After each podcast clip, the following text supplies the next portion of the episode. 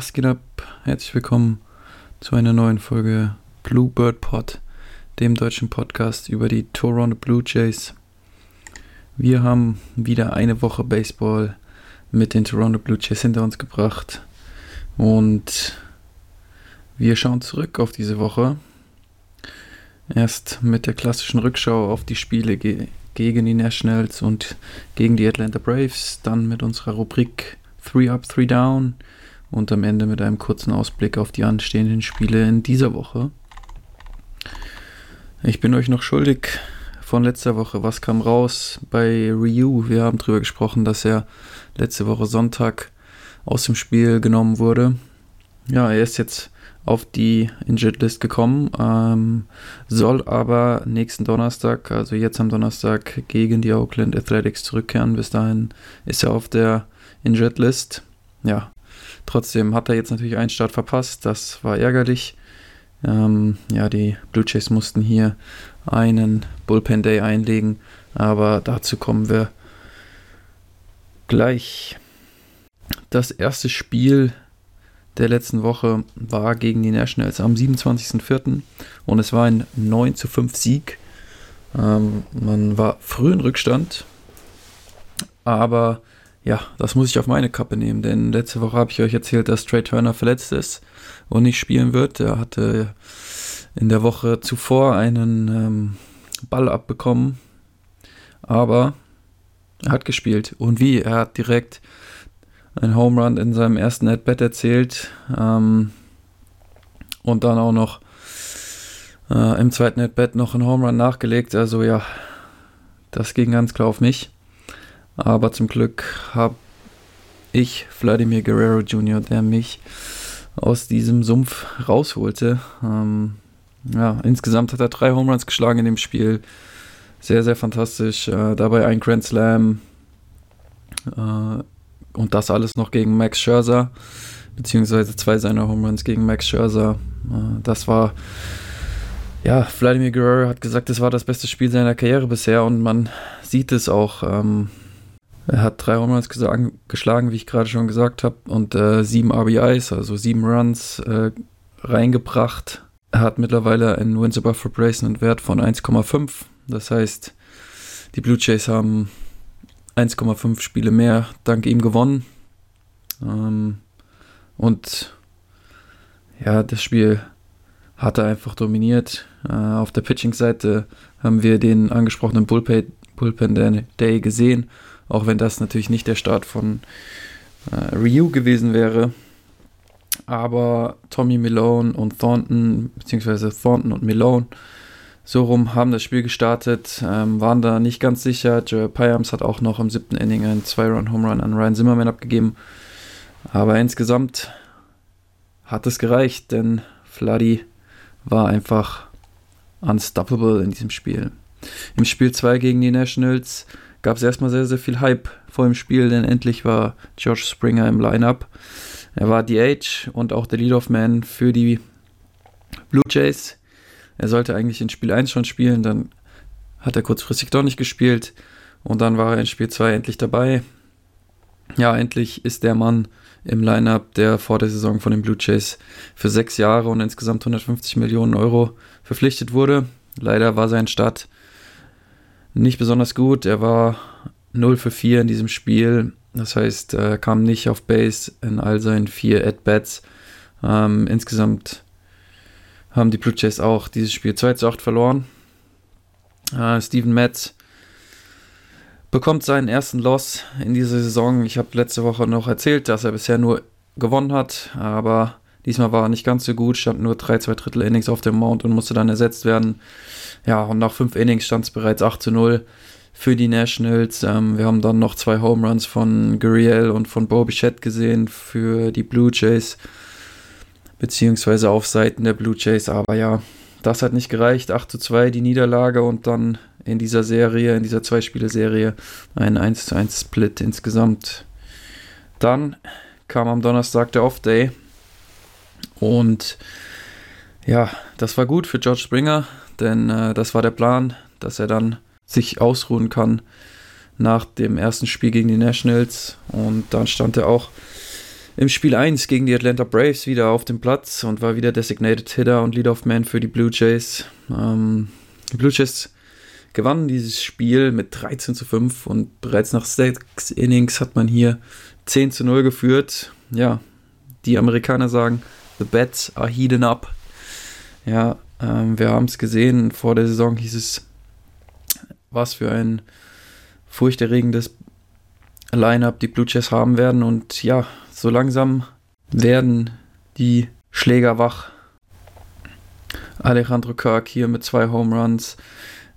Auch das wunderbar zu sehen. Die Catcher bisher eher schwach in die Saison gestartet, habe ich auch schon letzte Woche drüber gesprochen. Und äh, dann auch noch schön zu sehen, Teoscar Hernandez war zurück, sein erstes Spiel zurück nach seiner Covid-Erkrankung. Und auch er schlägt hier den Ball aus dem Stadion insgesamt einfach eine starke Leistung der Offensive und auch auf der Pitching-Seite. Robbie Ray war erneut sehr, sehr gut. Keine Walks hat er zugelassen, fünf Strikeouts. Wenn der Junge so pitcht, dann ist er auf jeden Fall eine phänomenale Kraft in der Rotation unserer Blue Jays. Im Spiel 2 am Samstag, das war ein echter Nailbiter, 6 zu 5, haben die Blue Jays dieses Spiel auch gewonnen in Extra Innings. Und das war dann der Bullpen Day, den ich gerade eben schon ansprach, als Ray, äh, Ryu, sorry, ausfiel. Ähm, auf der Pitching-Seite sind einfach zu viele Verletzungen, also ein Bullpen Day.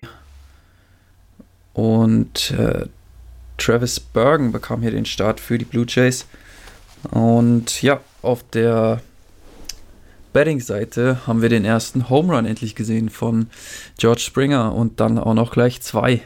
Und er zeigte erstmals äh, ja, die Wichtigkeit seiner Präsenz im Lineup der Blue Jays, als er im siebten Inning den Ausgleich erzielte mit einem ähm, Solo Home Run zum 5 zu 5 und dann war es schließlich im zehnten Inning Randall Gritchuk mit dem entscheidenden Single und damit dem Walk-Off-Win. Ja, kontrovers dabei war sicherlich die Entscheidung des Managers der Braves, äh, Kevin Biggio, den Intentional Walk zu geben, als dieser am Schlag war. Er war bereits bei einem 3-1-Count, das heißt äh, noch ein weiterer Ball und er hätte sowieso den Walk bekommen. Ähm, ja, und es waren bereits zwei Outs und da hat sich der Manager der Braves entschieden, okay, ich gebe ihm den Intentional Walk und ähm, versuche Randall Gritchuk dann bei einem Start von 0-0 Count auszubekommen. Außerdem ist Kevin Biggio eben Linkshandschläger und ähm, der Pitcher der Braves wirft war ein Rechtshand werfender Pitcher. So und äh, Gritchuk schlägt bekanntlich rechts und ähm, man hat hier wohl gedacht, die Chance wäre größer, dass man Gritchuk dann ausbekommt und Biggio wollte man dann gar nicht mehr die Chance geben, noch für einen Base-Hit zu sorgen. Denn Santiago Espinal stand schon auf 3 und hätte dann natürlich den entscheidenden Run gescored. Und man entschied sich, Gritchuk an die Platte zu holen. Und ja, man hat es bezahlt, denn Gritchuk singelt. Und ja, Santiago Espinal kommt trotzdem nach Hause. Die Blue Jays gewinnen mit diesem Run. Walk-off 6 zu 5 und die Freude ist groß. Und dann Spiel 3 am Sonntagnachmittag beziehungsweise Sonntagabend hier bei uns in Europa.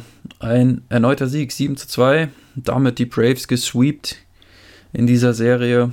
Ross Stripling kam zurück, endlich wieder fit. Der Starting Pitcher geht allerdings nur vier ein Drittel Innings. Lag nicht daran, dass er schwach gepitcht hätte, sondern einfach, dass er verletzt war und man ihn noch etwas schonen wollte. Und danach hat man einfach wieder die Bullpen Magic gesehen, die man diese Saison schon so oft von den Blue Jays gesehen hat. Ähm, Beispielhaft dafür war Ryan Baraki, der für Stripling im fünften Inning reinkam, nachdem dieser einen Sackfly von Acuna abgegeben hatte und die Braves eben gerade gescored hatten. Ähm, standen noch zwei Mann auf Base. Und dann kamen Freddie Freeman und ähm, Marcelo Suna an die Platte. Zwei äh, Hitter, die auf jeden Fall zu den stärkeren im Lineup der Braves und auch in der gesamten MLB zählen. Äh, und ja, Brian Baraki brauchte nur sechs Pitches für zwei Strikeouts. Das heißt, drei Würfe gegen Freeman, drei Strikes, drei Würfe gegen Osuna, drei Strikes. Das ist natürlich absolut fantastisch. Ähm, danach auch keine äh, Runs mehr abgegeben, Ryan Boraki. Letzten Inning wurde es dann nochmal spannend, als Joel Pyams nochmal die Bases voll machte mit Braves-Hittern, aber dann kam Rafael Dulis und ja, machte Acuna aus mit einem Strikeout und die Blue Jays gewannen das Spiel 7 zu 2. Erwähnenswert ist hier, Springer wird aus dem Spiel genommen. Viele Blue Jays-Fans waren gestern dann natürlich wieder in Sorge. Was ist mit ihm? Nach dem Spiel hat der, der Coach gesagt, der Blue Jays Charlie Montoyo, dass seine Beine einfach müde waren. Also die Beine von George Springer und das eine, das eine Vorsichtsmaßnahme war. Er hat das begründet mit dem heißen Tag, der in Dunedin herrschte und dass äh, George Springer bereits drei Spiele hintereinander als DH für die Blue Jays äh, in, im Lineup stand. Ja, das ist natürlich so eine Kontroverse, die jetzt unter den Blue Jays-Fans herrscht. Wenn Springer nicht richtig fit ist, sollte er dann überhaupt im Lineup sein. Man hat aber, ja, wie ich es gerade eben im Spiel 2 schon erwähnt hatte, gesehen, wenn er im Lineup ist, auch wenn er irgendwie auf eineinhalb Beinen unterwegs ist, scheint er gefährlich zu sein, hat da zwei Home Runs geschlagen. Man muss abwägen. Natürlich will man den Mann nicht verheizen. Man hat ihm sehr, sehr viel Geld bezahlt in der Offseason. Gehen die Blue Jays also mit einem Sweep aus dieser Drei-Spiele-Serie gegen die Atlanta Braves. Und insgesamt war das eine sehr erfolgreiche Woche für unsere Blue Jays. 5 zu 1. Und damit sind sie jetzt auch positiv in der Gesamtbilanz. Kommen wir also zur wunderschönen, unserer wunderschönen Kategorie 3 Up, 3 Down. Unser erstes Up, Danny Jensen, 0 für 35 war er. Das heißt, er hatte 0 Hits über 35 At-Bats und gestern hat er endlich seinen Streak gebrochen mit einem Single. Und dann hat er sogar noch einen zweiten Hit gestern Abend im Spiel. Das hat auf jeden Fall Blue Jays Nation sehr, sehr erfreut und äh, ich saß auch vom Fernseher und habe mich für den Jungen gefreut. Er hat viel ausprobiert in der, in der langen Zeit, als er jetzt keinen einzigen Hit hatte. Ähm, er hatte immer so eine Brille auf, dann hat er mal mit Kontaktlinsen gespielt, jetzt hat er eine andere Brille ausprobiert und ja, scheinbar hat die geholfen. Ähm, auf jeden Fall hat er gesagt, dass er die Brille jetzt weitertragen will. Da zeigt sich auch, Baseballspieler sind auf jeden Fall auch ein bisschen abergläubig, was das angeht. Das zweite Ab. Es klingt jetzt ein wenig gehässig, aber Tanner Rock wurde von den Blue Jays entlassen. Und das ist einfach für jeden Fan der Blue Jays kann das im Moment nur eine gute Nachricht sein, denn ja, immer wenn er auf den Mount kam, hatte man das Gefühl, hier kann nichts Gutes passieren. Er hat ein 6,8 ERA in 2020 und 6,43 bisher in 2021 in sieben Innings, die er gepitcht hat. Der ist halt einfach nicht mehr gut. Selbst eine Long, Re Long Reliever Rolle im Bullpen, die man ihm erst noch zugetraut hat, scheint mittlerweile von anderen Pitchern besser besetzt zu werden, wie Tommy Malone, Anthony Kay oder äh, Thornton, ja, es ist, er ist einfach fertig, glaube ich. Man hat lange kein gutes Spiel mehr von Tanner Rock gesehen. Ähm, und ja, so bitter das ist, aber man kann diesen Rosterplatz einfach besser besetzen und sinnvoller besetzen. Und deswegen war es am Ende eine logische Entscheidung, dass Tanner Rock von den Blue Jays entlassen wurde. Das dritte Up ist ein geteiltes Up und ich habe gerade schon kurz drüber gesprochen. Springer ist endlich da. Zwei Home Runs und ja, einfach nochmal diese mentale Variante, die er auch mit reinbringt, dass er den jungen Hittern wie Bo Bichette, Vladimir Guerrero, dass er denen einfach ein bisschen Last abnimmt, mentale Last, dass die diesen Druck haben, dass sie jetzt liefern müssen und das ähm, Team auf den Schultern tragen müssen. Wenn Springer da im Lineup steht auf 1, dann ist das einfach nochmal eine ganz andere Aussage, auch für gegnerische Teams, die ihn natürlich respektieren müssen.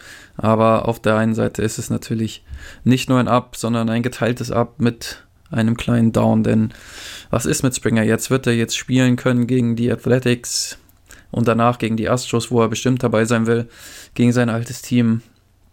Denn er wurde ja gestern rausgenommen, wie ich gerade eben schon erwähnt habe. Auch wenn Charlie Montoya es nur mit Müdigkeit ähm, begründet hat, hoffen wir mal einfach, dass George Springer so fit ist, dass er bald auch wieder im Centerfield spielen kann. Das zweite Down. Rowdy Teles wurde zur Alternate Side geschickt von den Blue Jays. Ja, er ist einfach nicht konstant genug im Moment. Elf Hits hat er bisher, drei extra Base Hits. Und das für einen Spieler, der vor allem durch seine Power im Lineup steht. Also dafür steht er an der Platte, dass er den Ball rausschlägt aus dem Stadion oder zumindest extra Base Hits, das heißt ähm, Doubles oder Triples erzielt. Ähm, ja, und er macht es einfach nicht bisher konstant genug. Wir alle erinnern uns noch an seinen schlechten Start in die Saison, als er die ersten Spiele überhaupt keinen Hit einsammeln konnte. Jetzt wurde er langsam fitter, aber ja, man hat auf First Base Vladi Guerrero und du kannst diesen Spieler nicht aus dem Lineup nehmen. Du hast jetzt George Springer, der für das Centerfield scheinbar noch nicht fit genug ist und ähm, im Designated Hitter Spot steht und dann ist auch für Rowdy Teles im Moment einfach kein Platz im Lineup und das ist natürlich ein Problem für ihn und deswegen hat man ihn jetzt erstmal auf die Alternate Side geschickt und ja, sobald George Springer wieder im Centerfield spielen kann, kann er natürlich darauf hoffen, dass er wieder Einsätze als Designated Hitter bekommt. Er muss jetzt erstmal zehn Tage in der Alternate Side bleiben und dann werden wir sehen, ob Springer weiter nur de-aged oder ob er auch mal im Centerfield spielt und ob dann Rowdy Tilles wieder hochgeholt wird. Hoffen wir, dass er in der Alternate Zeit genügend At-Bats reinbekommt, um da wieder heiß zu werden. Dann haben wir zwei Down-Punkte, die wirklich, wirklich schlecht sind, die zwar nichts mit dem Sportlichen zu tun haben, aber einfach mit ähm, den Blue Jays und deren Umfeld. Zum ersten haben wir Roberto Alomar, der